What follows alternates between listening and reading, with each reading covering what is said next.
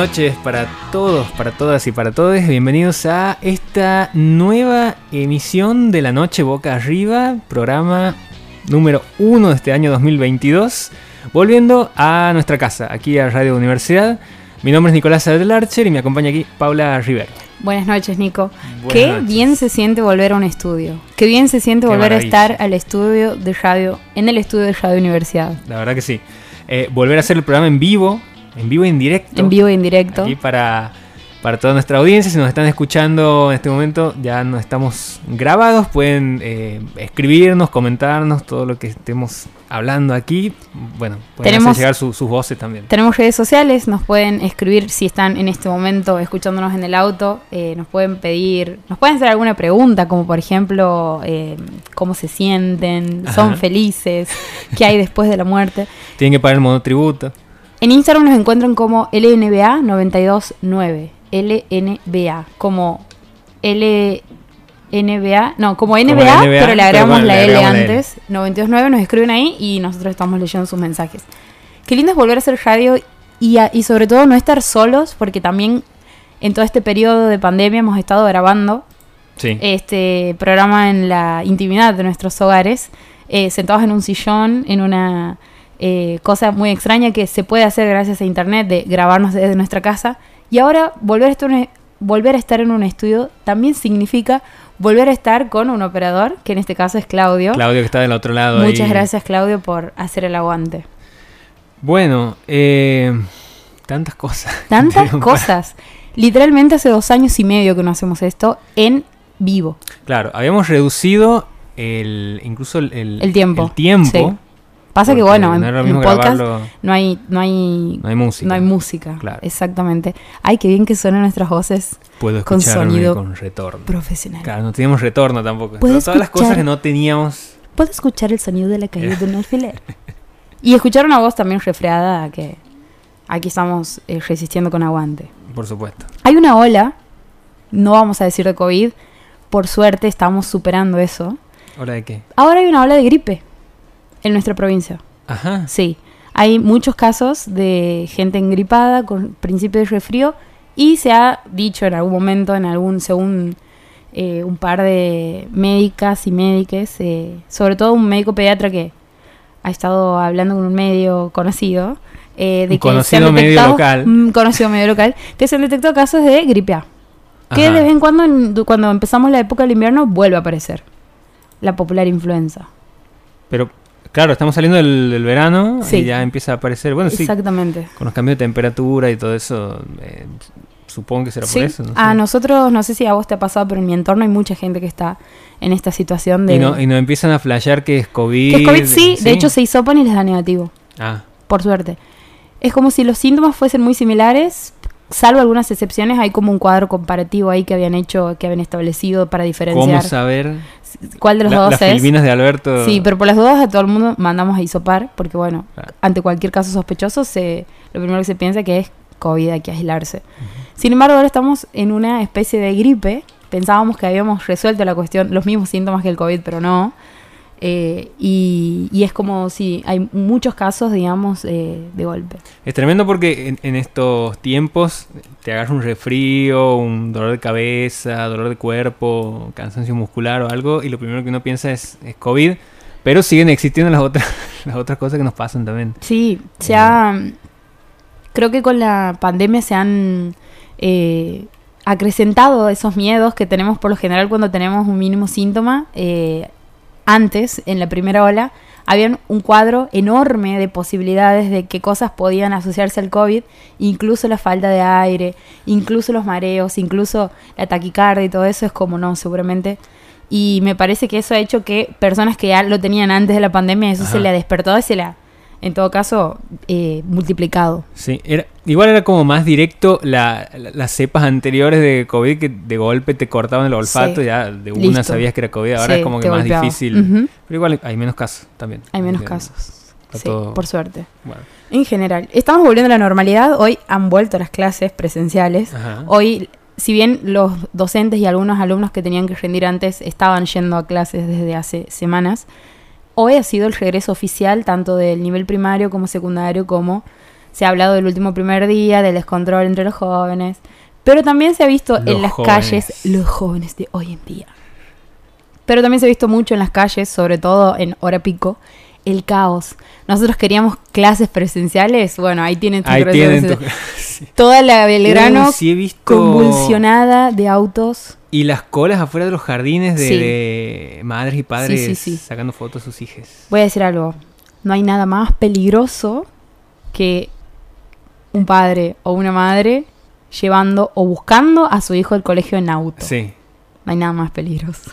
Estacionan en doble fila, incluso en mitad de calle poniendo balizas. Vos no sabes qué hacer si vas a esperar detrás del auto a que la hija salga al colegio y después puede seguir circulando. De golpe ves un niñito de 6 años que anda haciendo zigzag entre los autos. Que, se, que se suelta la mano y sale así. Sale corriendo. Sale corriendo a la avenida. De golpe el, el, responsable el, pralinero te ofrece los mismos, te, te, te, pide que bajes la ventanilla para ofrecerte pralinés, es como un 2 por 1 un cuaderno. ¿Te ofrecen en la ventana? Es un caos. ¿Qué? No, no, estoy exagerando esa ah. última parte. pero sí es un, caos. pero de pralines. Sí es un caos circular por las zonas en donde hay colegios en hora pico o en la hora en la que ingresan a, los colegios. Bueno, casualmente eh, los relatos salvajes empiezan en esas circunstancias. Empiezan así. Justo ayer, como de la nada, había salido ese tema de, esto de, las, de, los, de los colegios, la vuelta a clase. Y, hablamos de las diferencias entre eh, Santiago y, Buenos Aires. Sí. Porque, bueno, me comentaban de que el gran problema de allá era que no conseguían vacantes en las escuelas y por ahí, no sé, vos estabas... Es como que vos estés en el barrio Cabildo y te manden a tu hijo a una escuela en la autonomía. Sí, en el otro eh, punto. teniendo en cuenta las distancias de, de Buenos Aires, que mínimo una hora necesitas para llegar de un lugar a otro. Entonces, bueno, me comentaban que eran más de 50.000 chicos que estaban con esos problemas y, bueno. Claro, tener que moverte en una ciudad como Buenos Aires es, una sí es un gran problema. Si aquí es un problema, imagínate una ciudad. Y es un gasto, porque no es que te tomas un solo colectivo, sino que es una combinación de subte, probablemente. Ah, puede llegarte a hasta, hasta, dos colectivos y un subte. Aquí sí hay problema con la vacante. Sé de madres, así hace poco eh, empezar a relacionarse con gente que, que tiene hijes, esto de tener 30 años. Y he escuchado que también es un dolor de cabeza empezar a buscar la vacante, no solo para la primaria o la secundaria, sino también incluso para el jardín. Y uno de los más codiciados es el maternal. Ah, sí. Sí, son muy pocos lugares. El más codiciado. El más codiciado. Es que imagínate, primera vez que vos estás metiendo a tu, a tu hija ahí a socializar por primera vez. Y eso es un. Alguien se tiene que hacer cargo de esa persona que recién va a socializar. Vos imagínate que sos una maestra que va a ser la primera maestra de esa persona. Ajá.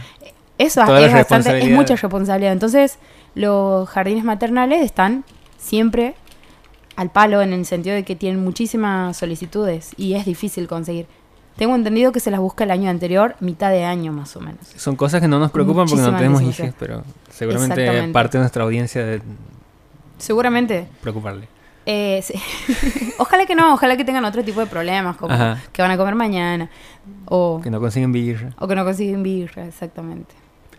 Bueno, eh, creo que podríamos, antes de entrar en tema, sí. después de esta introducción sobre cosas random, podríamos... pasa el tiempo. Sí, podríamos eh, arrancar con una primera canción, me parece, ¿o no? Vamos con Shaman y los hombres en llamas este disco me llaman y los pilares de la creación junto con Santiago Motorizado.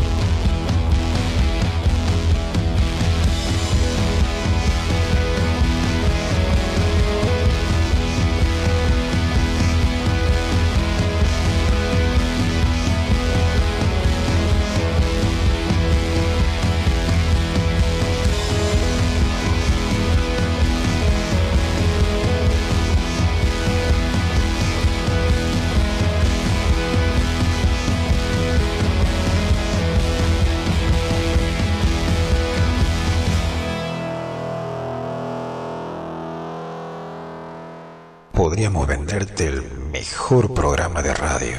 La Noche Boca Arriba, de 22 a 0 por el 92.9 de Radio Universidad.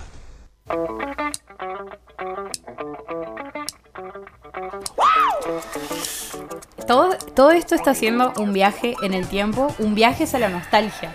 Volver a estar aquí, escuchar esos... La voz de Heraldo Pastor. La voz de Heraldo Pastor diciendo, podemos venderte el mejor programa de radio. ¿Qué sería? ¿Cómo venimos robando con la voz de...? no son pisadores, se les dice... Separadores. Separadores, separadores. Claro, el pisador es lo que se ponía sobre una canción para que no graben en la época en la que existía el cassette.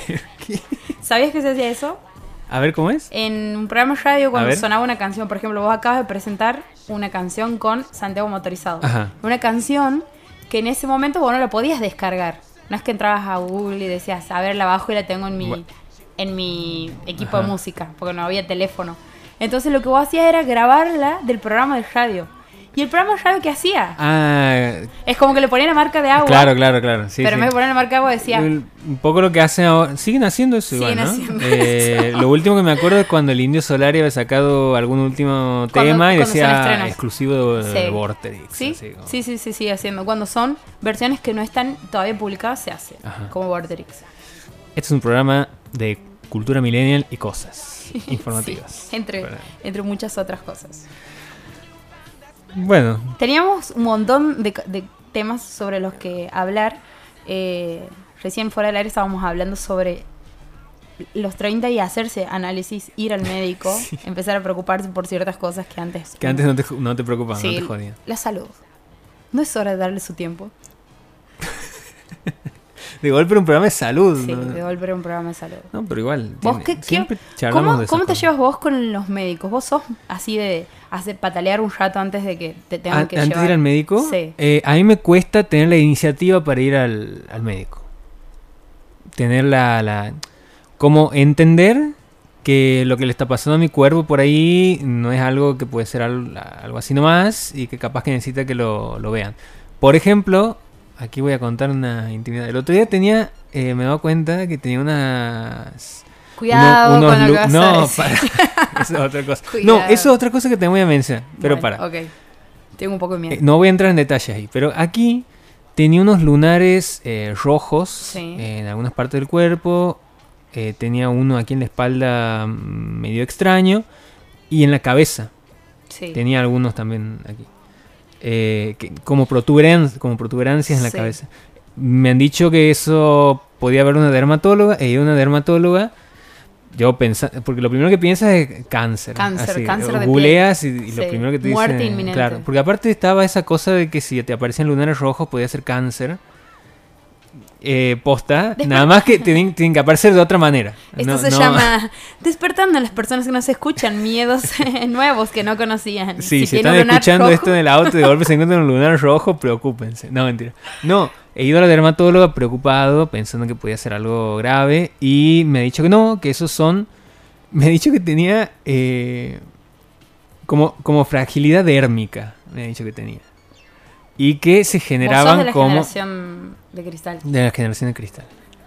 Y que se generaban Cancelo cosas, Y se generaban como coágulos de sangre. Mm. Era eso, esos lunares, esas cosas eran coágulos de sangre. se está poniendo turbia la, turbia la cosa. No, pero era solamente eso. Ok.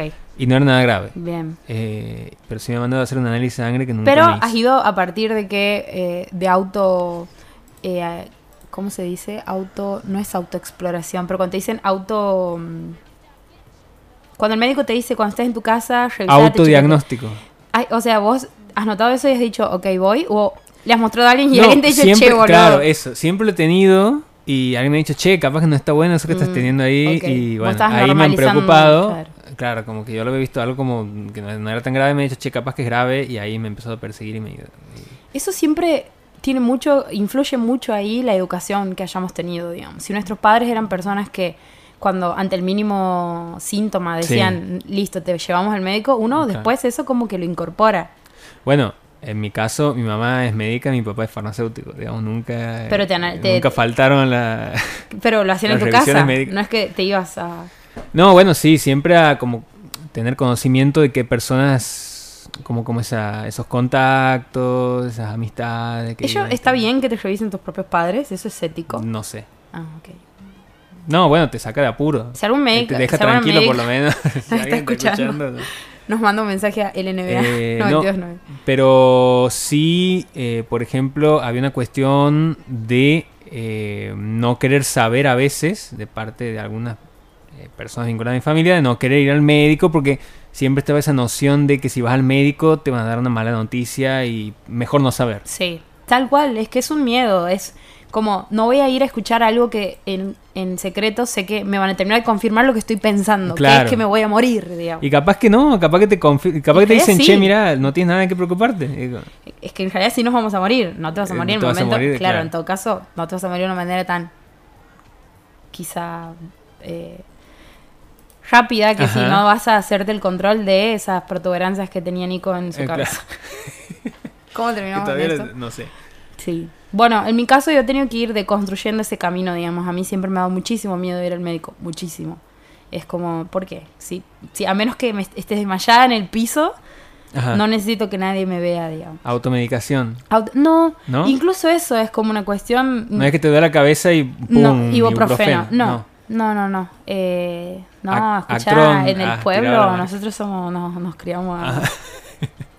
Eh, con lluvios nomás. Ah. No, no, no, no, tenía la cultura de la automedicación, pero tampoco la de ir a un médico. Entonces, como todo. ¿Hay médicos enfermos? Todo funciona. Hay pocos médicos. Está muy bien que lo preguntes. Hay un solo hospital y hay muy pocos médicos. Eh, estamos hablando de Fernández. Como muchos lugares del, Capital del interior. Como muchos lugares del interior. Bueno, de hecho, Fernández es uno de los pocos de la zona que tiene un. Que no está tan lejos, Fernández tampoco, ¿no? No está tan lejos. Eh, en los casos de, emergencias era, lo están llevando a Santiago, claro. Eso era como, uy, si lo llevan a la capital es grave. Y no, capaz que no había dermatólogo en Fernández, por ah, claro, Cosas así. Pero bueno, lo que nos compete.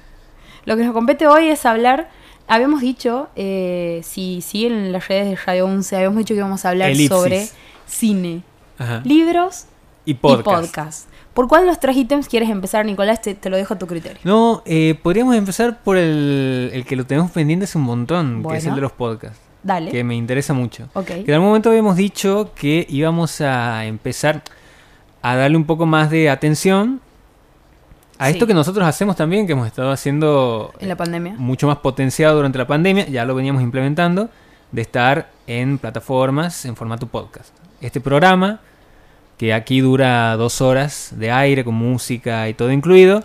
Después se reduce a un podcast más corto. Y lo pueden escuchar en Spotify. Y lo pueden escuchar en Spotify. Buscan La Noche Boca Arriba y encuentran todos los episodios. Claro, ya hemos dicho en algún momento, como escuchamos podcast, nos gusta a todo el mundo el podcast, ¿por qué no podemos hacer reseñas de podcast? Y además algo que comentamos mucho. Claro. Así como hablamos de la última película que acabamos de ver, eh, hablamos un montón sobre lo que acabamos de escuchar. Claro. Entonces también nos parecía un producto que podíamos comentar. ¿Por qué solamente hablar de libros? Y, y antes de, estar al aire hemos hablado un par. Para empezar, eh, para las personas que están escuchando, bueno, como decíamos recién, un podcast es la versión de un programa de radio que lo puede escuchar alguien cuando quiera. Es como eh, una especie de radio a la carta, digamos, como claro. on demand, cuando vos quieras sobre lo que vos quieras. Y bueno, Spotify también tiene su, eh, su gran biblioteca de podcast. Hay muchas plataformas, pero Spotify es como la más conocida. La más conocida. Una de mis favoritas, uno de mis podcasts favoritos durante mucho tiempo ha sido Esta Noche Libros. Ajá. Eh, después he escuchado, he ido pasando por diferentes, he ido siguiendo gente que hace podcast. Fiorella Sargenti. Fiorella Sargenti tiene un millón de... Fiorella Sargenti es una periodista, por si no la conocen, periodista muy dedicada al mundo del cine y de las series. Y eh, desde hace tiempo que, que está ahí, incluso llega a Siempre aparece en alguna convención de Star Wars, la invitan a eventos le invitan, eh, mundiales. Le invitan a entrevistar a figuras internacionales, estrellas de la película que se acaba de estrenar. Ella es la que está ahí con el banner de la película haciendo la entrevista en inglés. Esa es Fiorella eh, y, y, después, eh, bueno, tiene muchas colaboraciones para podcast. Tiene mucho que hacer con Posta, que es una productora de podcast, y también algunos para HBO y otras cosas. Todo lo que haga Fiorella Sargenti es yendo a escuchar. Eh, Después, dentro de ese mundo también, eh, Posta FM Es una, es una librería de podcast que también ha, estado publicando mucho. Eh, de ahí ha surgido un, mundo maravilloso. No sé si es un si es de Posto de Congo. Hay varios, sí. Eh, a mí en mi caso hay dos que quiero recomendar particularmente. Uno es Mujeres que no fueron tapa, que es un podcast que en realidad surge, no sé si qué fue primero, me parece que lo primero fue el medio, que es una en realidad una red social, una plataforma, en donde por lo general se publican, cada vez que digo por lo general me, me acuerdo del meme ese del audio del video viral de TikTok que dice mis amigos por lo general son personas drogadas. Cada vez que digo por lo general se autocompleta esa frase. Mujeres que no fueron tapas una cuenta de Instagram en donde se publican noticias relacionadas a, por lo general, feminismo.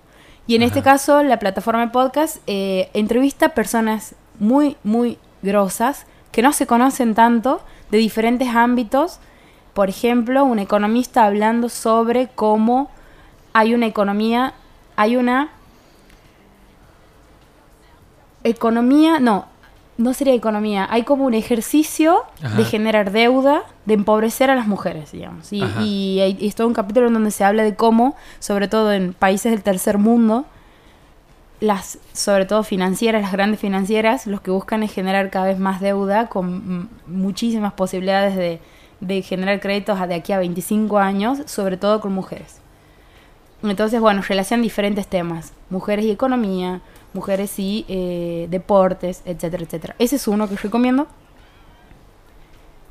Otro podcast del que hemos estado hablando fuera del aire es eh, La Cruda, te había estado comentando, que es un podcast de Miguel Granados. Sí.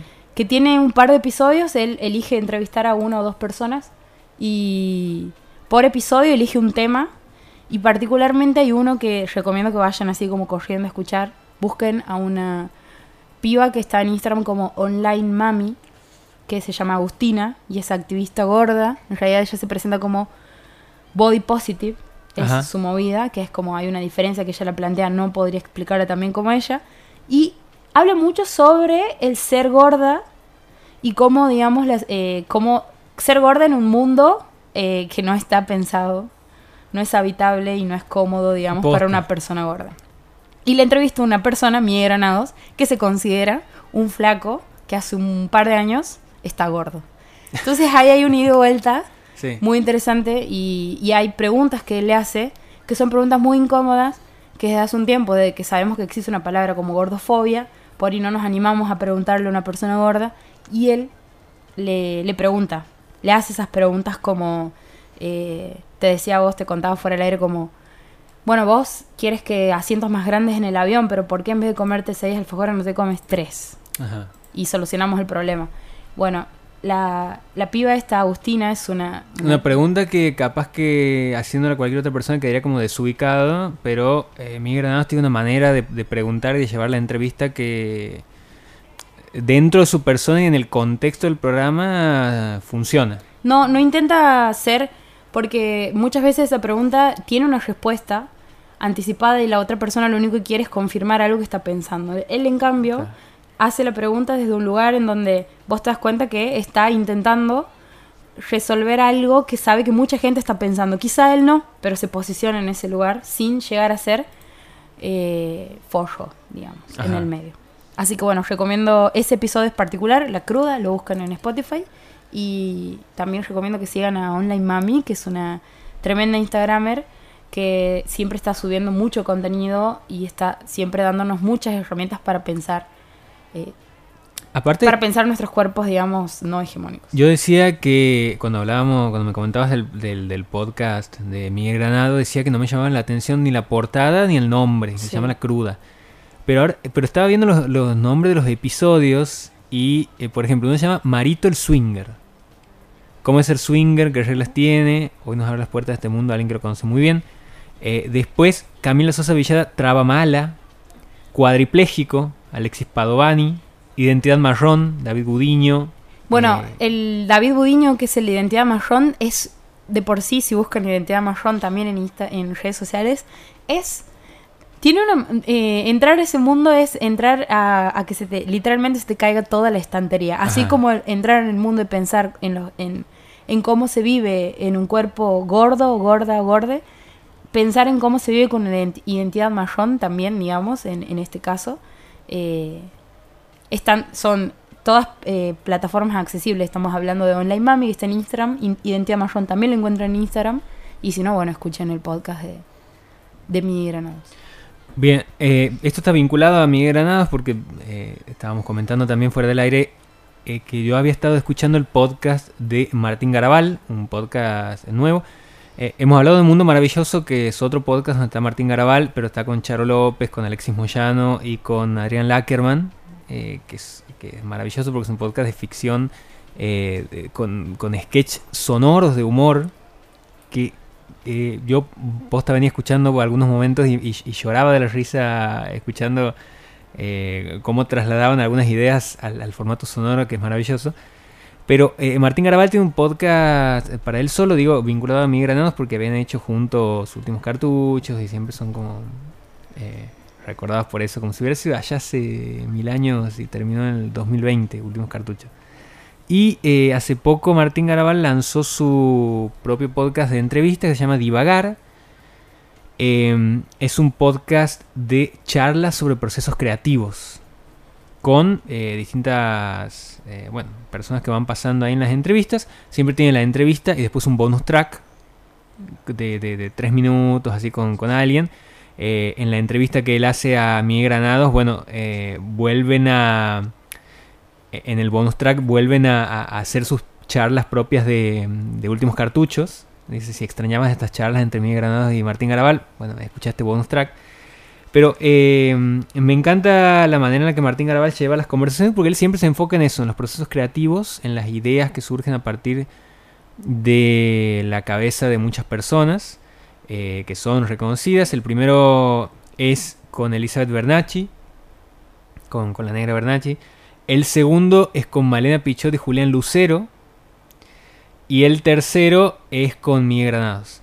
Y ahí, bueno, hay algunas cosas, eh, él va eh, tratando de sacarles un poco el, método de trabajo que tienen eh, cada una de las personas entrevistadas. Entonces, por ejemplo, en el caso de Malena Pichot y, Julián Lucero, surge esto de conversar sobre cómo hacían Cualca, cómo era el laburo en conjunto y después las cosas que han hecho de manera posterior.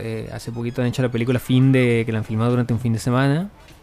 Eh, pero en, ese caso hablan de bueno cómo cada uno entiende una manera de trabajar distinta y tratan de que eso pueda eh, fluir entre los dos. Por ejemplo, en el caso de Malena Pichot, dice que ha hecho talleres de improvisación y, cosas por el estilo para tratar de, ser un poco más ingeniosa desde ese lugar, de la improvisación, pero ella siempre dice, bueno, eh, no, al final siempre tengo que hacer guiones y dedicarme de lleno a pensar en los guiones para poder trabajar porque no, me sale, soy malísimo para la improvisación.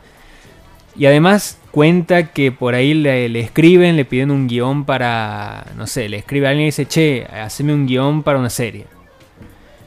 Y ella es como que dice, no, yo no trabajo así, porque a mí me gusta primero pensar en quién sería la persona que va a encarnar a un determinado personaje y yo pienso el guion a partir de la persona. O sea, pienso los diálogos a partir de la persona porque me, me, imagino a esa persona diciendo cierto diálogo. O sea, no puedo pensar en chistes universales. Dice, necesito pensar en chistes específicos. Sé que si escribo para Julián Lucero, esta frase va a quedar mejor para él. Y si escribo para Charo, va a quedar mejor para Charo que diga esto. Entonces, como que ella va armando un guion a partir de eso, conociendo a las personas que van a encarnar los personajes, eh, armando el guion. Y Julián Lucero plantea su propuesta de, improvisación, que dice, siempre trato de decir lo, eh, lo quinto, sexto que se me viene a la cabeza, porque las primeras cuatro ideas que se te vienen a la cabeza siempre son las más obvias cuando estás pensando en algo.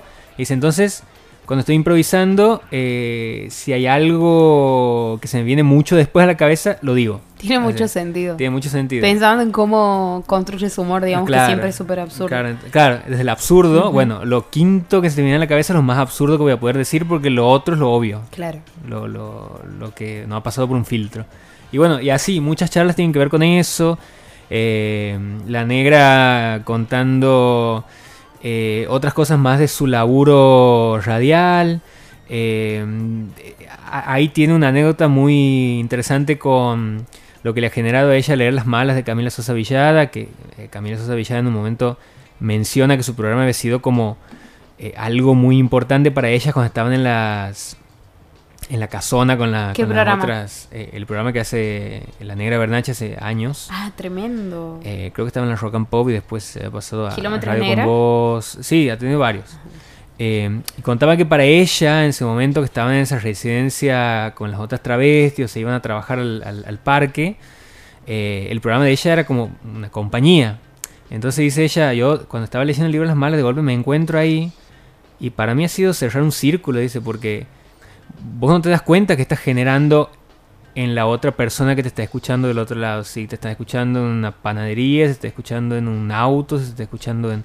Y vos por ahí sos una voz que está saliendo desde la radio y generas esa cosa de compañía de la que a veces no te haces cargo, digamos, como que no no terminas de dimensionar, hasta que lo ves de esa manera y para ella ha sido como, bueno, cuenta un poco de eso, así, son muy interesantes las charlas eh, del, podcast y los recomiendo, Divagar. se llama. Bien, antes de que terminemos con tema recomendación de podcast o que hemos estado escuchando, no quería, he entrado a mi biblioteca de podcast y...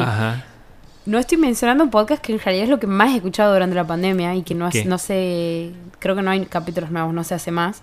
El último capítulo es del 27 de noviembre. O sea, no, no se hace más. Es ¿Cómo le explico a mi alien? Ah. Un podcast eh, de Nico Goodman e Ivana Sherman que nació en País de Boludos. Conversamos, dice, con tiempo de temas que, de actualidad que no están estrictamente en la coyuntura urgente, desde Argentina para toda la galaxia. Y tiene, por ejemplo, títulos como... Yo lamento que no se me haya ocurrido ese título para algo a mí. Si no te, es muy bueno, como le explico a mi alien. Cancelado se llama, por ejemplo, el último capítulo con, el que se despiden. Si no te cancelaron o lincharon en redes alguna vez, ¿realmente existís? Dice. Pareciera que no. En el último capítulo, como le explico a mi alien, bajo la gestión País de Boludos, intentamos que entienda qué significa cancelar a una persona, cuánto dura, qué consecuencias tiene y se aporta a hacer un mundo mejor. Bueno, eh, Ivana Sherman es un personaje hermoso que he descubierto en País de Boludos y también un poco con la ayuda de Pili, una amiga que se ha hecho amiga de Ivana Sherman, que es una periodista que viene haciendo como... no para de hacer cosas y entre esas ha hecho País de Boludos, que es un podcast, y ahora está por hacer Mate, que son como noticiosos, digamos, como una especie de eh, resúmenes en video cortos sobre la actualidad con un tono medio burlón, digamos, sobre lo que está sucediendo en nuestro país. Bueno, esas son las recomendaciones de nuestro segmento recientemente inaugurado de eh, reseña de podcast. Después van a venir otros más. Pero bueno.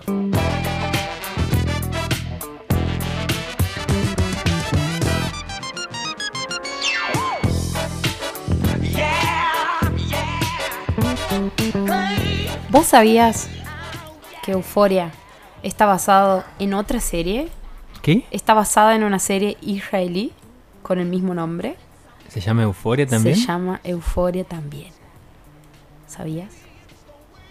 Ahora quiero... Esto está chequeado, está chequeadísimo. Ahora quiero ver. está creado por Ron Leishman y dirigido por Daphne Levine, las, la serie original. Transmitida el 3 de el 30 de noviembre de 2012. Mira. La cadena HBO, mucho tiempo después, estrenó un remake del que vamos a hablar en este momento, que se estrenó en el 2019. Primera temporada de Euforia, una serie de televisión estadounidense sobre un drama adolescente. Eh, drama adolescente, sí, pero que tenía más abarcando, claro, terminaba abarcando porque si decimos drama adolescente, estamos ahí como.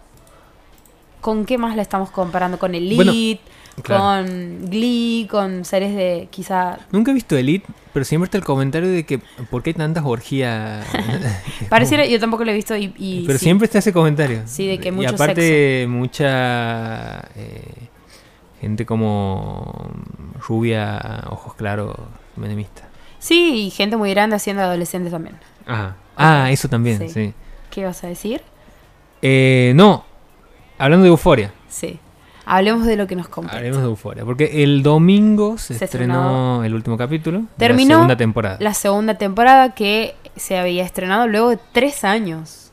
Sí. Tres, años, de la primera temporada es un montón. y la tercera va a llegar en el 2024. Ok, dos años. Dos años. Pero igual se, se toman su tiempo sí. Eh, para, para filmar con Peaky Blinders, que se ha estrenado ahora eh, hace unos días la nueva temporada, también creo que pasa algo similar. Dos años mínimo, digamos. bueno, eh, Juego de Tronos también en algún momento se había tomado su tiempo. un buen tiempo para su última temporada. Sin embargo, la diferencia entre una primera temporada y una segunda temporada en Game of Thrones no duraba dos años, tres años, cuatro años.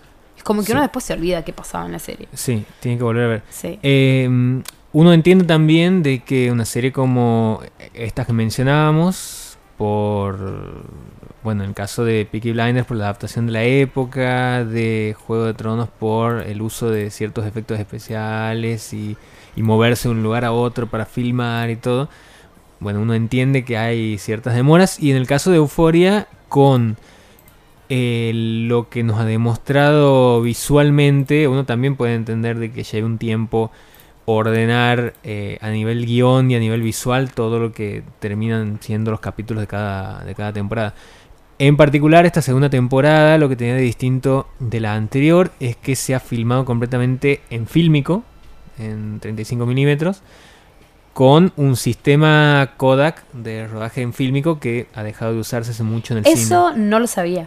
Sí.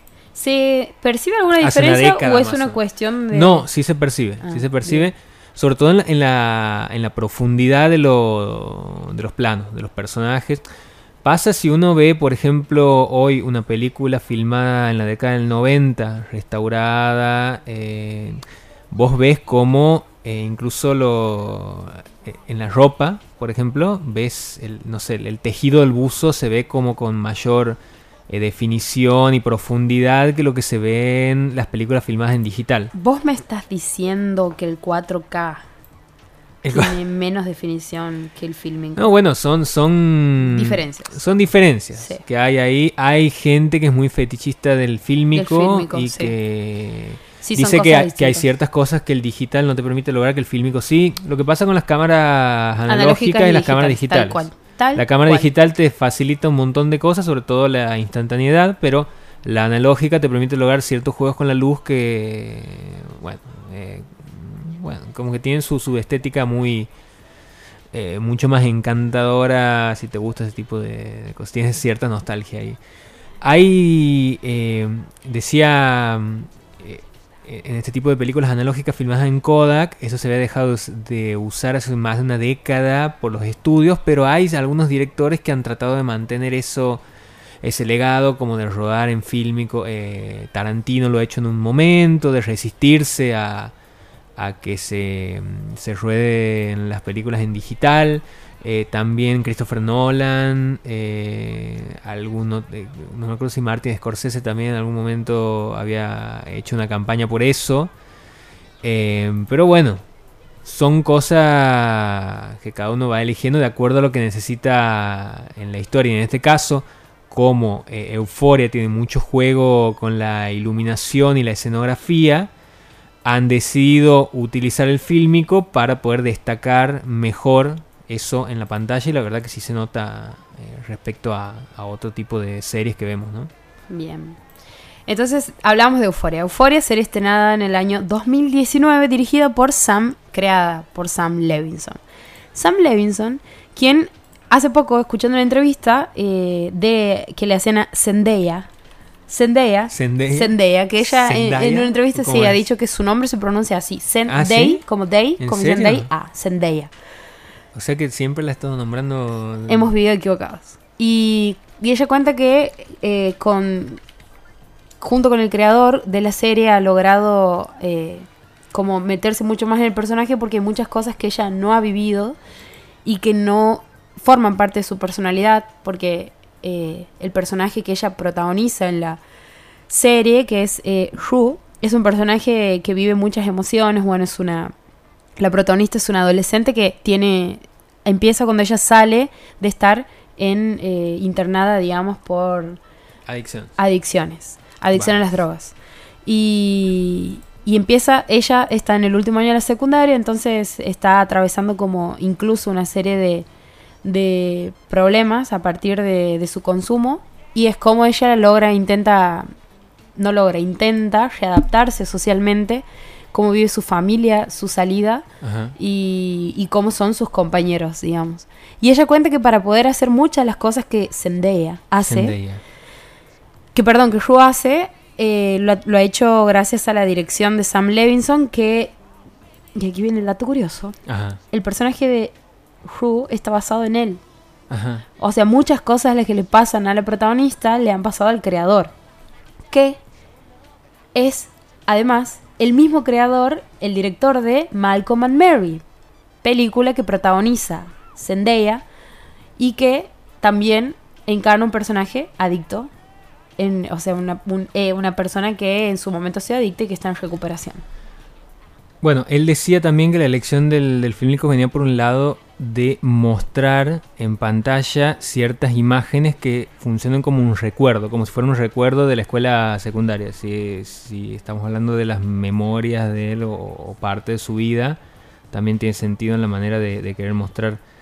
Y eh, decía que las diferencias entre una temporada y la otra tienen que ver, porque por ahí esta temporada capaz que se sentido un poco más bajón eh, en algunos momentos, y él decía, la primera temporada es una fiesta en una casa a las 2 de la mañana. y, la, y, la, segunda. A las 5 de la mañana. Es a las 5. Sí. Es cuando uno. Se siente a las 5 de la mañana. Empieza a sentir. Cuando ya te tienes que ir a tu casa, más o menos. Eh, lo que se dice bajar. Claro. Cuando hay que empezar a bajar. el volver, la resaca, el que se termine la fiesta. Es ese. Justamente es cuando la euforia se termina, digamos. Claro. Bueno, eh, en esa serie en la primera temporada, Ru es un personaje que, como decíamos, sale de estar en recuperación, empieza, digamos, eh, su proceso de recuperación luego de estar internada. Y eh, vemos a su grupo de amigas que entre ellos está Lexi Howard, que es su mejor amiga, que es una adolescente ahí como un poco introvertida, que es como es la única chica bien, digamos, del grupo, si se quiere. Después está su hermana, que es Casey Howard, que es como una rubia despampanante, que es también es una porrista, es la popular y es la mejor amiga de la más popular de todas, que es eh, Maddie. Maddie. que es eh, un personaje que... Eh, Maddie Pérez, la perfecta, ¿Cómo? Maddie, Pérez. es el apellido. es el apellido? Es el apellido. Eh, que es la novia del más popular, que es Nate. Nate que es el, actor que lo protagoniza es Jacob Elordi, que dato curioso, era novio de eh, Zendaya en la primera temporada. O sea, Nate y Ru eran pareja. Bueno, él es Nathaniel Nate Jacobs. Para, no, claro, no los personajes, sino no, no, los actores. Mira. Un atleta que es un atleta preparatorio cuyos problemas de ira enmascaran sus inseguridades sexuales. Luego tenemos a Barbie Ferreira, quien encarna a Kat Hernández, una adolescente consciente del cuerpo, que explora su sexualidad y que en algún momento decide usar esa sexualidad como que a su favor, digamos. Hunter Sheffer es la segunda protagonista de la primera temporada, que es... Eh, Jules. Interpreta a Jules, una chica trans que rápidamente se hace amiga de Rue después de mudarse, se acaba de mudar ella a la ciudad, es la nueva, y empieza a hacerse amiga y a compartir como una especie de vínculo sexoafectivo con la protagonista que es Zendaya.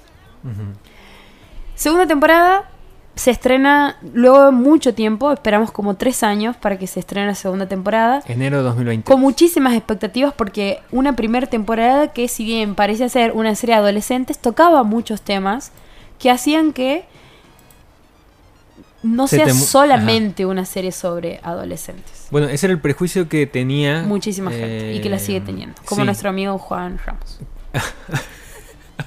Lo mandaba al frente. Eh, pensaba que era una serie para, para adolescentes muy del tipo de serie norteamericana promedio de cosas que pasan en la escuela. Porristas se enamoran, no se enamoran, lo típico que uno ve, claro, fiestas. Eh, hay un poco de eso, pero, planteado en, sus propios términos. Como que la serie se para desde otro lugar y eh, complejiza mucho más los personajes y las tramas, digamos. No se queda solamente en eso, sino que avanza un poco más.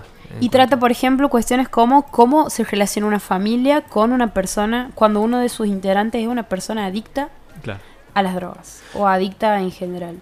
Y cómo eso hace que también el entorno, digamos, se vea modificado, porque algo que siempre escuchamos entre los familiares y los familiares de personas con adicciones es, no es solamente la persona adicta, es toda una familia que también consume junto con esa persona en el sentido de cómo sufren las consecuencias, digamos. Y en este caso, con la vida de, con la protagonista, digamos, vemos eso, porque encarnado en el papel de la madre de, de Zendaya, que es una actriz buenísima, que ahora voy a buscar el nombre, eh, Gia Bennett es la hermana de Rue, que es Storm Raid, que es como la una de las de, las de los familiares. Y la madre, buscando el nombre, bueno. ahora vamos a decir quién es, eh, que también muestra eso de cómo una madre está intentando luchar por su hija. A mí lo que más me llamaba la atención de la, de la serie, y esto se ha discutido mucho porque había personas que decían que era otra serie que hacía apología de las drogas, eh, y después el otro lado que, bueno, que donde yo acuerdo de que la serie no solamente te muestra eso, el, el problema en las adicciones, sino que además baja cierta línea pero de una manera muy eh, sutil, digamos, no, no, se nota como algo eh, forzado, ni, ni digo, nada que sea como muy... Em, algo que, que, vos sientas que como que te está...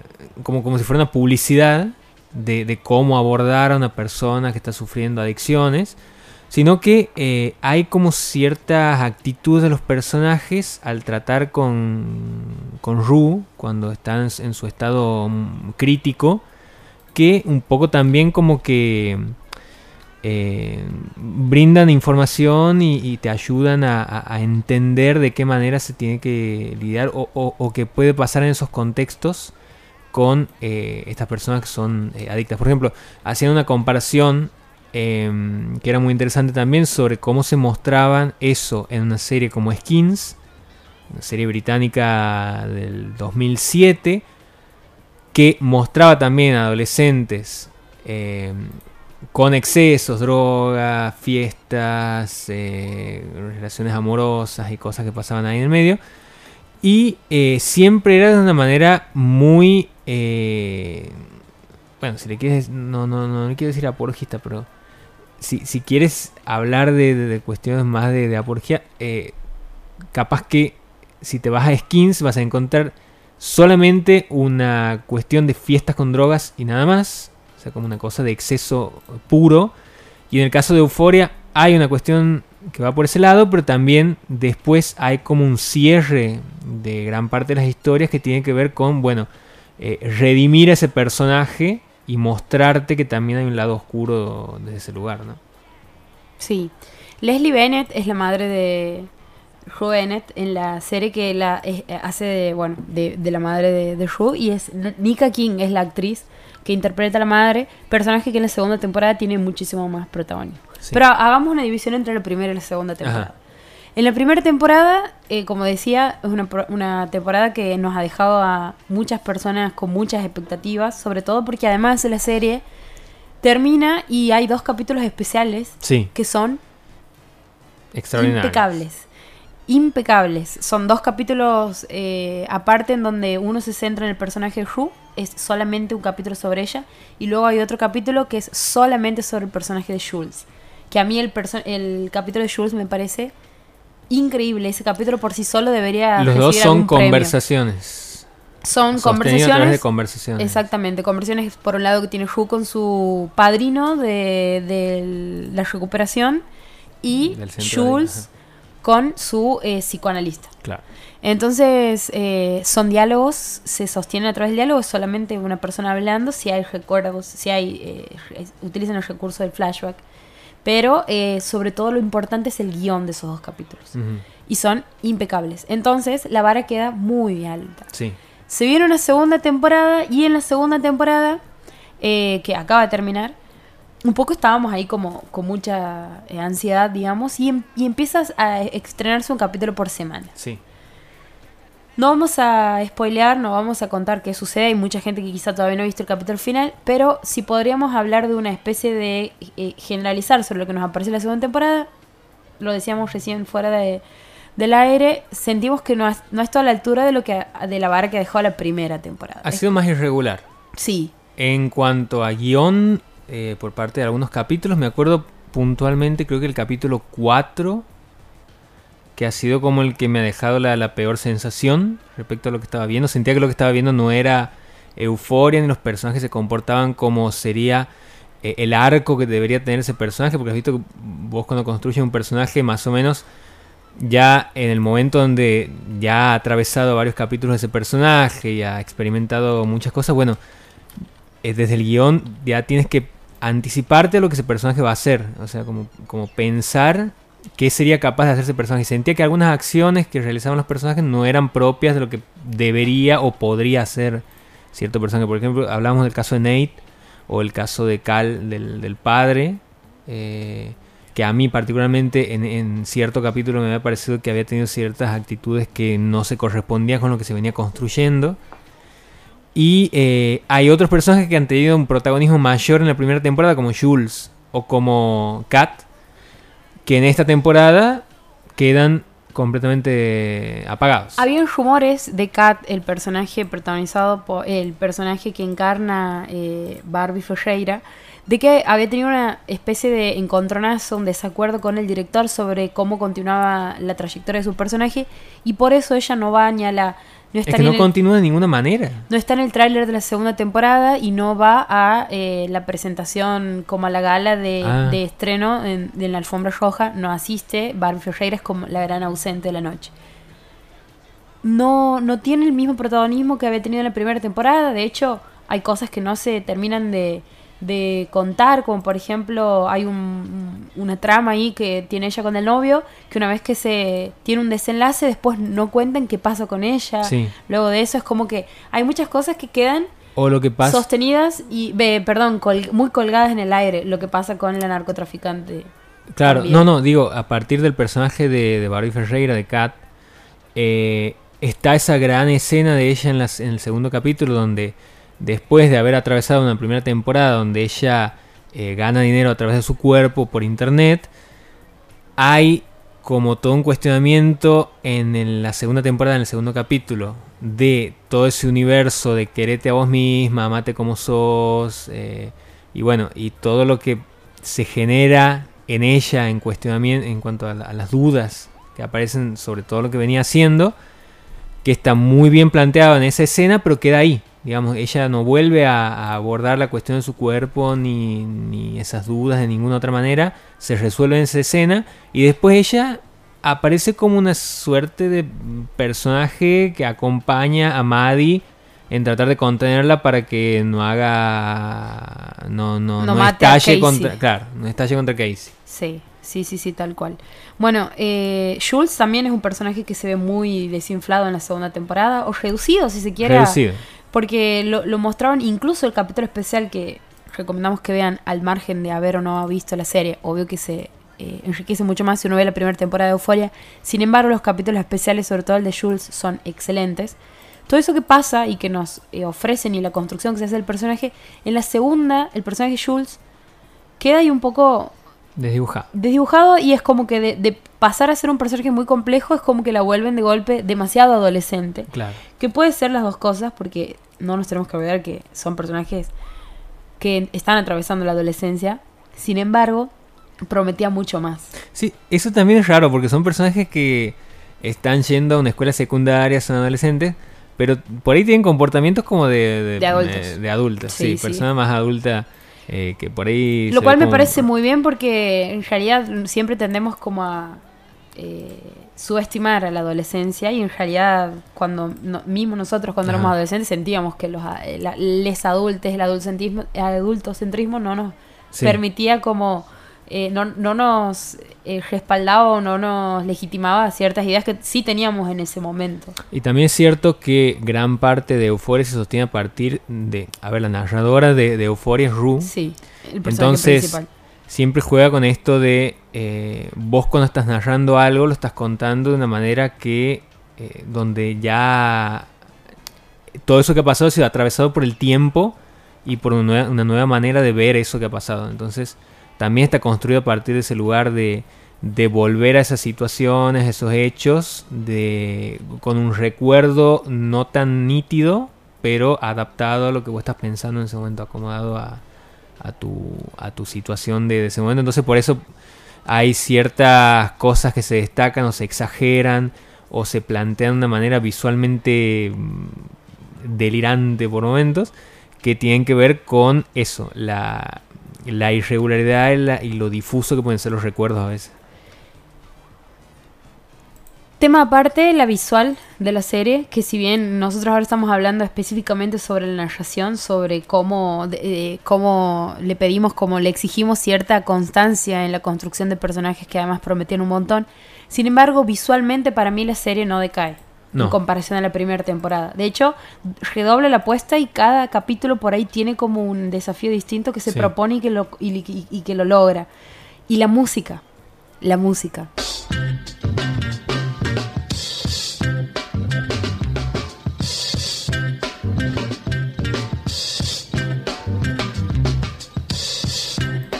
Pero no solamente hemos estado viendo Euforia. Hemos estado viendo muchas otras cosas en plataformas y. ¿Y en el cine? ¿Has, podido ir al cine? No, no he ido. ¿Cuándo fue la última vez que he ido al cine? Em, ah, he ido a ver. Licorice, pizza. Sí, no sé cómo se dice, por eso estaba Porque he visto en Twitter que decían licorice pizza. Licorice pizza. Licorice pizza o licorice pizza. Me gusta cómo suena licorice pizza. Licorice pizza. Sí, vamos a decirle así. La última película de Paul Thomas Anderson, que se estrenó hace muy poquito. ¿Aquí en Santiago la has visto? Aquí en Santiago, sí. Le han puesto un horario bastante marginal, marginal sí, a las 6 de la tarde. Le han puesto como eh, como no queriendo que la vea nadie desafiando tus ganas de, si vos realmente tienes ganas de ir a la película vas a ir a la tarde. Lo bueno es que es un horario donde no va mucha gente al cine por lo general suele abarrotar gente la, más a la noche. son personas drogadas las que van. Eh, y, he tenido la bueno la oportunidad de verla eh, ha estado por suerte más de una semana en cartelera, que, es como un montón que una película que no sea algo de Marvel esté más de una semana en cartelera. Eh, es una película que nos... Sería como esas películas de coming, coming of age. Coming of age. Que le dicen así. Que, que es mostrar esa transición desde la adolescencia a, la, adultez. claro, a la adultez. Eh, que hay otras películas como... Ay, no me estoy acordando ahora la de... Esta que se ha filmado en 12 años que demoró 12 años en filmarse. No me estoy acordando. Siento que Boyhood. Boyhood. Ah, Ahí está. Esa que demoró 12 años. Esa que demoró 12 años. Eh, reduciendo un eh, poquito. Lady Bird, eh, bueno.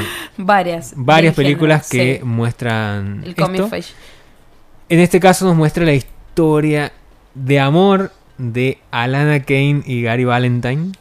Gary Valentine que está es, es, un es el personaje pero el actor es Cooper Hoffman, que es el hijo de Philip Seymour Hoffman.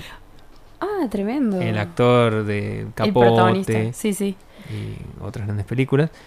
Y la protagonista es Alana Haim, o sea, se llama Alana, igual que el personaje, que forma parte de una banda junto con sus otras dos hermanas que aparecen en la película. Aparecen en la película las hermanas y el resto de la familia, el padre y la madre, haciendo de, bueno, del padre de la madre y de las hermanas, eh, que ya se habían conocido con Paul Thomas Anderson en algún momento porque él había dirigido eh, algunos videoclips, porque Paul Thomas Anderson, además de hacer películas, hace videoclips. Hace videoclips, ha dirigido varios para Radiohead y para otras bandas, entonces tiene su, su lado ahí también vinculado a la música.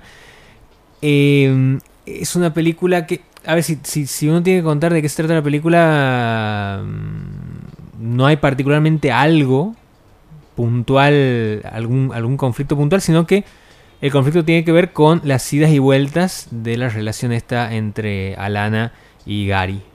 Eh, él con 15 años y ella con 25. Eh, y bueno, por supuesto, a partir de, de esta... Las discusiones no, eh, vamos, vamos a dejarlas para después, las discusiones que se han creado en torno. Sí, a partir de, la, qué se trata la, de la edad. Sí. Sí.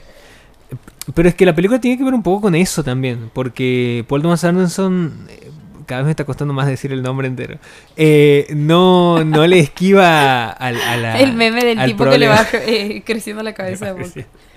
Al final va a decir PTH. sí, PTA. PTA. Que le dicen así.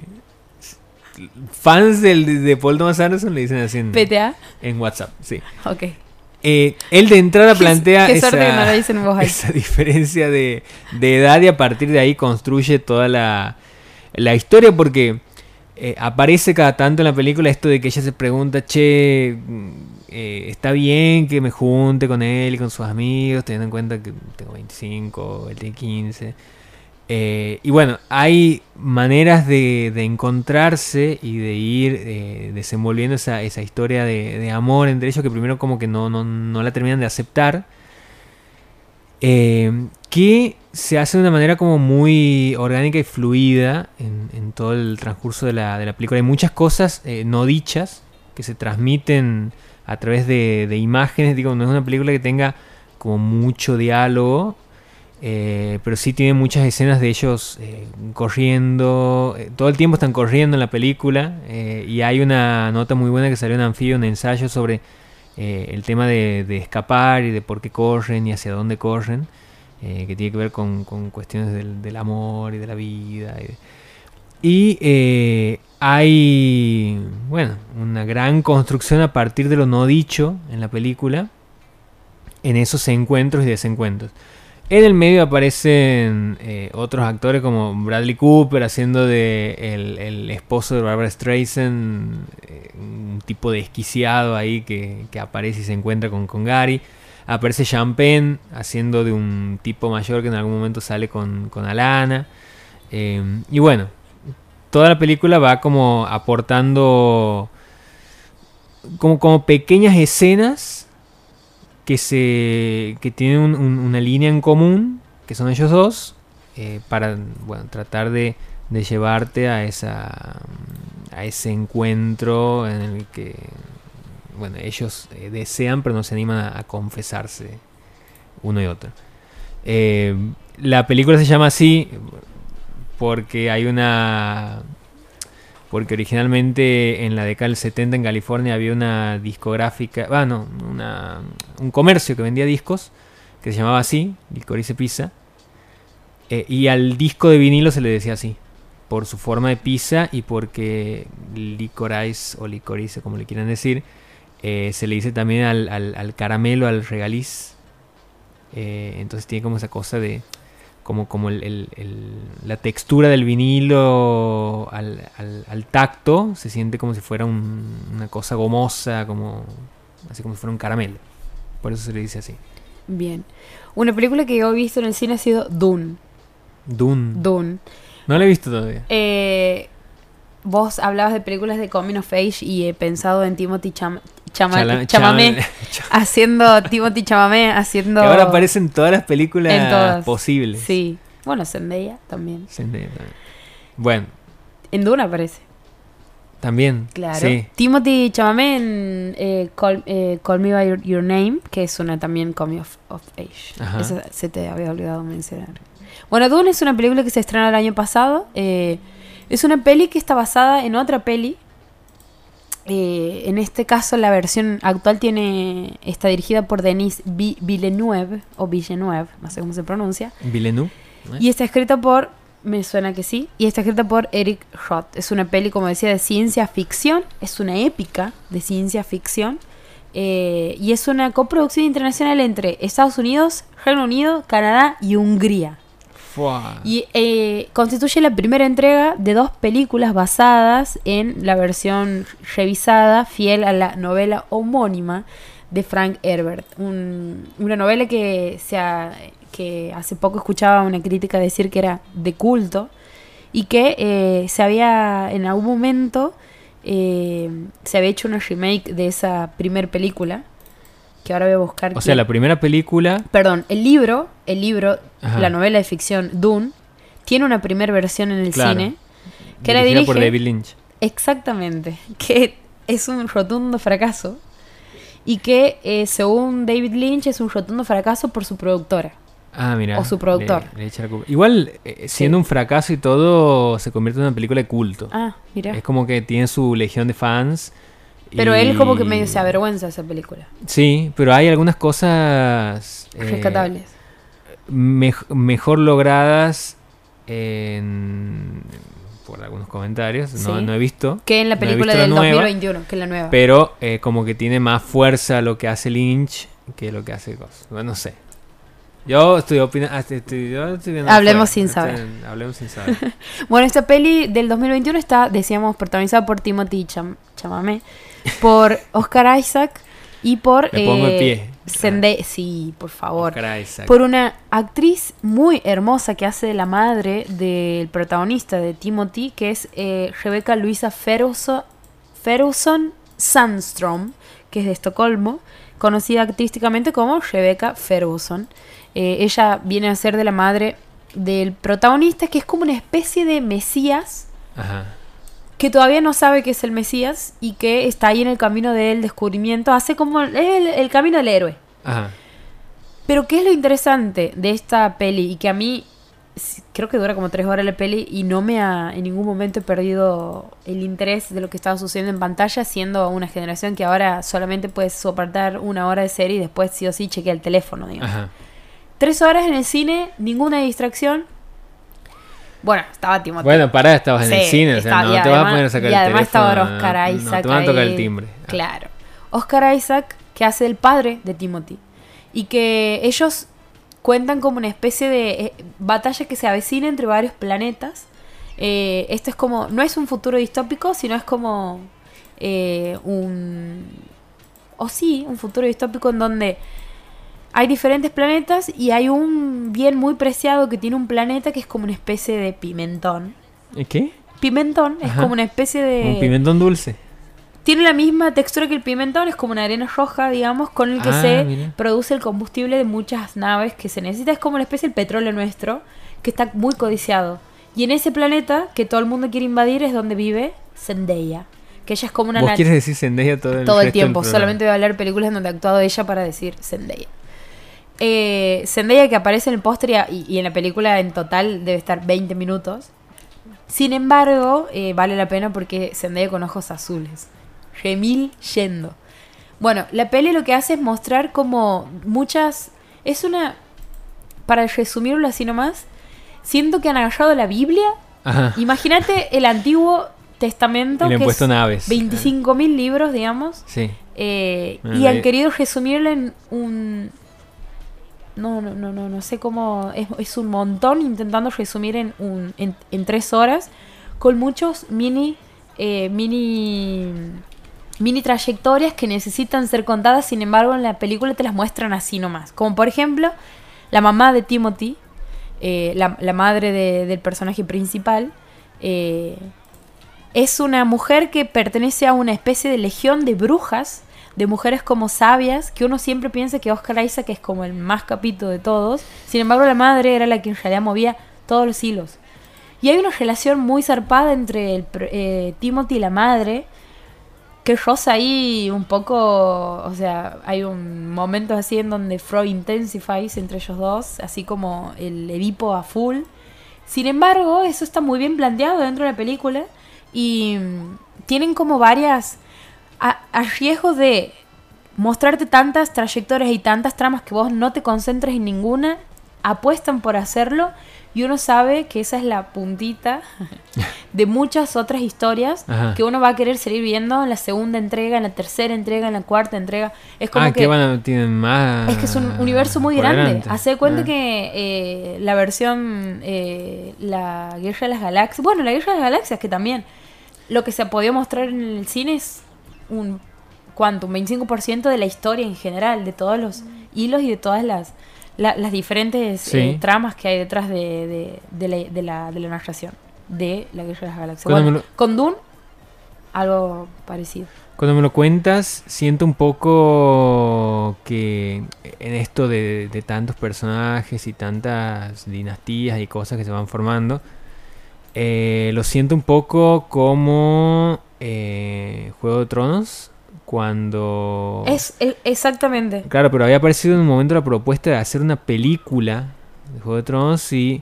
Eh, no se podía contar en una sola película, claro. Han dicho, no, vamos a hacer una serie. El autor, eh, Martin, decía que no, esto es una película, no, o sea, ¿cuánto tiene que durar la película para que se pueda contar todo y para que todo entre? No, eso tiene que ser una serie. Entonces, a partir de ahí hacen la serie y hay, bueno, eh, Peter Jackson en algún momento con El Señor de los Anillos también sentía que tenía que ser más de una película para poder contar todo. Eh, entonces, bueno, me da como esa cosa de, de, de, de, inmensidad en la historia para que Doom vaya por ese lado también. Eh, sí. Así que todavía no, no, la he visto, pero... está muy buena, o sea, es, es un es un mundo, eh, tiene una propuesta estética de un mundo eh, y de, una, de un universo de por sí que cuando se estrenado esta peli estaba en duda si, eh, de, acuerdo a cómo le iba en la venta de entradas, iban a ver si se habilitaba una la continuación de me, esto. Me parece malísimo eso. La verdad que sí. Me parece malísimo. Pero bueno, eh, yo no elegí este mundo, pero aprendí a, creer. Y sí, así funciona, digamos, es como con las, con las series, te hago un piloto y si funciona después te hago toda una temporada. Claro, claro. Pero digo, no, le permite tampoco al equipo creativo, al director, pensar como algo más allá de... ¿Cuántas películas han quedado inconclusas? Hablando de equipo creativo... ¿Cuántas trilogías? Dios, los, esta peli tiene que llevarse algún premio en los Oscars porque la, el vestuario de esta de esta película y la música de esta película que eh, lamento mucho que no la hayas visto en el cine porque se claro, eso pienso. No me da tantas ganas de verla ahora porque siento que es una película que debería haberla visto en cine. Sí. Vos sabés que sí. Bueno, ahora está en HBO por si la quieren, si tienen eh, un home theater. y si no lo tienen este también. Este programa está auspiciado por HBO. Después de hablar de Euphoria, de Doom. Sí, ¿no? HBO Max. Gente que no usa Netflix. Me encantaría poder tener un contacto con alguna de esas plataformas que veo que a los influencers les mandan cajas con cosas. Amazon Prime de golpe manda alguna gorrita cosas de Netflix. La, cantidad de gente que al escucharnos se convierte a HBO y no estamos recibiendo Y no, claro, no estamos recibiendo nada, nada, ningún beneficio. boludos bárbaros. Podríamos venderte el mejor programa de radio. La Noche Boca Arriba, de 22 a 0 por el 92.9 de Radio Universidad.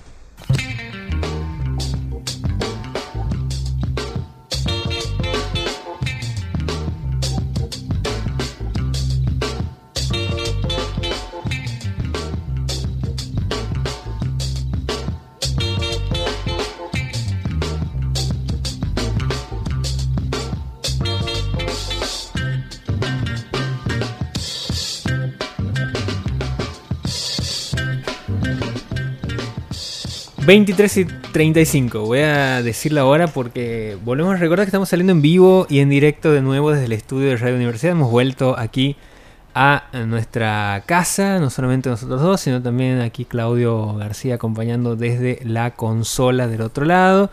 Hay gente que nos está escuchando. Eh, hay gente que eh, nos escuchaba mientras se comía un choripán. Me mandaba. me mandaban mensaje. Buena manera de terminar un jueves. Eh, buena manera de terminar un jueves porque estaba jugando central, creo, y ahí a la vuelta de la cancha estaban ah, todas las parrillas con choripanes. Y estaban a full comiendo. Ahora que tenemos estadio, tenemos partidos. Sí. Va, antes también teníamos, solo que no en un estadio. Claro, no era lo mismo. No era lo mismo. Ah, igual, si hay, estadios. Pero bueno, estamos hablando del estadio único y hoy jugaba eh, Central Córdoba ahí. Habíamos dicho que íbamos a hablar sobre libros. Ajá y eh, sobre lo que hemos estado leyendo. Sí, dejemos de hablar de cosas que no tenemos ni idea. Sí, de golpe se metían a hablar de deporte, no tienen ni idea de nada. Claramente no sabemos. Entre las cosas que también han sucedido en este tiempo, eh, sobre todo en el, año pasado, no sé si a vos te ha, te ha sucedido lo mismo. ¿Qué? A mí en mi caso eh, he vuelto a conectar con la lectura. Algo que no me pasaba hace un par de, de años, te diría, no, no, ni siquiera meses. He vuelto a sentir como esa cosa de que no podía parar de leer un libro. Me ha pasado con un libro que, hemos mencionado aquí en este podcast, que es eh, Gente Normal. Pero después de eso, esa ha sido como la novela que necesitaba para endulzarme y para recobrar mi amor por esa cosa que no la da nada más que sumergirse en la literatura, esa abstracción total, que hoy es muy difícil de conseguir. Y después me he pasado con otra serie de libros. Un libro que he estado leyendo hace poco es un libro eh, que se llama Las Gratitudes, un libro de, de, ahora vamos a decir, de Maggie O'Farrell, una autora eh, del Reino Unido, que cuenta, es una novela muy corta y muy atrapante, que cuenta la historia de una mujer a la que le ingresan a una especie de casa de retiro, que es como la manera, una manera más edulcorada de decir a un asilo. La ingresa a una casa de retiro en donde empieza como a vivir la última parte de su vida. La personaje, este personaje es Mika, una señora que empieza a perder palabras, empieza a perder el lenguaje. Y la historia está contada desde una especie de hijastra que ella tiene, que es la que la ingresa a la casa de retiro y la que la va a visitar regularmente, por un lado, que es Mary, y por otro lado, por Jerome, que es el que la cuida. Jerome no es el que la cuida, es una persona que se presenta como un logopeda, que es una persona que estudia y trabaja con las palabras. Atención, psicoanalista, atención psicoanalistas en este momento lo que él hace es eh, hacer ejercicios con personas de la tercera edad para que eh, ejercitar zonas, digamos, del cerebro que eh, se les empieza a, a, apagar. Y en este caso trabaja con Mika y hacen una serie de ejercicios de preguntas, de juegos, de unir palabras, objetos con palabras, para que ella de esa forma también ejercite la memoria, que es lo que también está perdiendo.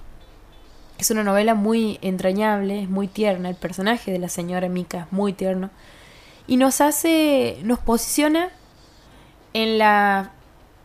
y nos hace ver un poco, digamos, lo que es atravesar la tercera edad. Algo que inevitablemente va a llegar, nos va a pasar en algún momento, si es que no, no sucede algo antes, pero es hacia donde nos dirigimos y es algo que no está muy eh, tratado, no está, no estamos ni pensando, ni trabajando, ni cuidando a las personas de tercera edad como corresponde. Eh, Simón de Bobar en su libro La vejez lo dice, empieza el libro diciendo nosotros vivimos como si nunca jamás fuésemos a envejecer. Este personaje, el de Mika, es una mujer que en su, en su juventud era una persona muy letrada, leía un montón y, ella cuenta cuando tiene las conversaciones con su hijastro y le dice, pensar que antes eh, nunca en mi vida me hubiese imaginado que iba a poder llegar a estar en esta situación en la que me encuentro ahora. Y el personaje de Jerome muestra la contracara en el sentido de que él no es alguien que la conoce, sino que es alguien que escucha su historia a través de las palabras que a ella le van quedando. Y en el medio de esos dos relatos están los sueños que ella tiene, los sueños que Mika tiene, que están contados siempre desde el punto de vista de ella, porque son sus sueños, y es donde ella vuelve a hablar y habla con fluidez, digamos. Habla como, eh, como si nunca hubiese perdido, la capacidad de... Exactamente. Esta es una novela eh, muy corta, o sea, debe tener eh, alrededor de 100 páginas y se la lee, como te decía, muy rápido, sobre todo porque hay mucho diálogo y, y, tiene muy poca descripción. No, tiene, no se tiene tanto en la descripción, sino más bien en los diálogos entre los personajes. Quería leer un fragmento de la novela que lo, he perdido en esto de manejarme con el teléfono y no con el libro. Las nuevas tecnologías. Las nuevas tecnologías ha hecho que pierdan el coso, pero lo voy a encontrar en breve. Si quieres vos eh, comentar tu, lectura o la... Yo lo voy a comentar mínimamente. Eh, es un libro que he tenido la oportunidad de leer ahora durante el verano. Eh, lo he conseguido. ¿Has visto cuando entras a una librería sin saber qué quieres? Sí.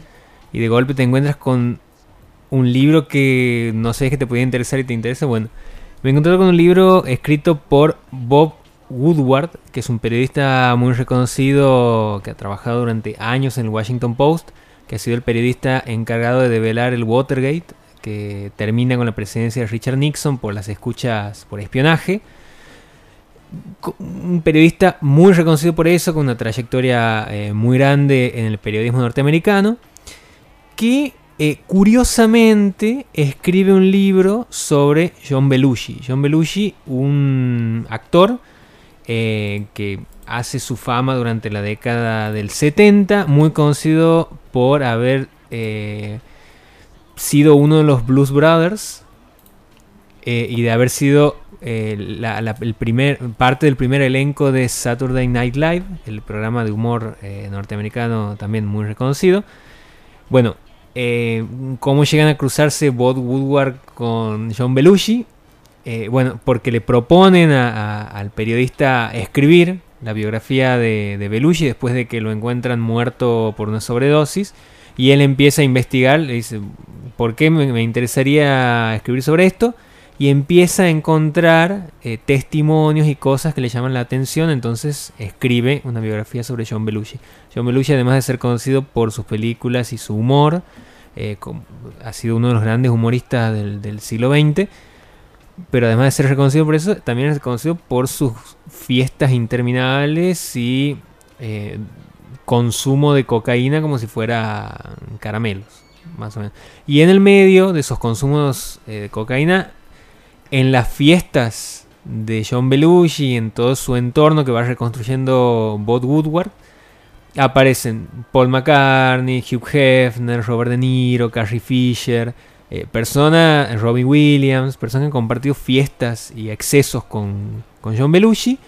Y cuando muere Belushi, bueno, es un poco como que se borran, se lavan las manos o no quieren como quedarse ahí pegados a, a lo que había sido esa vida excesiva de Belushi. Todo el libro es excesivo, todo es, es, reviente, consumo de drogas. La palabra cocaína aparece hasta 10 veces por página de tanto que consumía eh, Belushi. Y la manera en la que está escrito el libro es así, frenética y en ningún momento para, porque trata también de mostrarte cómo se desenvolvía él en sus vínculos personales y en la manera de, de actuar que tenía. Así que me ha súper atrapado el libro. Eh, sin, sin pensarlo, digamos, lo he leído en, vacaciones. Todavía lo, tengo ahí eh, pendiente porque me falta terminar de leer algunas partes, pero gran parte del libro de lo que he leído ha sido durante las vacaciones y lo he ido mechando así con otras cosas también para, para bueno, para relajar porque era, era mucho. Entonces, ¿cómo se llama el libro? Se llama, bueno, tiene una traducción horrible aquí al, al español, se llama como una moto, la vida galopante de John Belushi. Así se llama en, español, así se, consigue. Bien, el libro. Es una editorial española. Que estaba mencionando yo se llama Las Gratitudes, de Maggie O'Farrell, que lo pueden eh, encontrar. Está muy. Es un libro muy vendido, así que lo van a encontrar en cualquier librería. Y el fragmento que les quería leer lo van a tener que buscar en nuestras redes sociales. Bien. En, ahora en este momento vamos a postear en Instagram un fragmento del libro en LNBA, 929. Eh, así que síganos. Síganos. Síganos. No, se van, no, los, vamos, a defraudar. vamos, nosotros nos, nos, estamos despidiendo. Nos, vamos, a encontrar el próximo jueves a las 10 de la noche, misma hora. Mismo canal. Mismo canal. Esto ha sido todo por hoy. Muchas gracias por acompañarnos hasta ahora. La noche boca arriba, próximo jueves, 22 horas. Chau.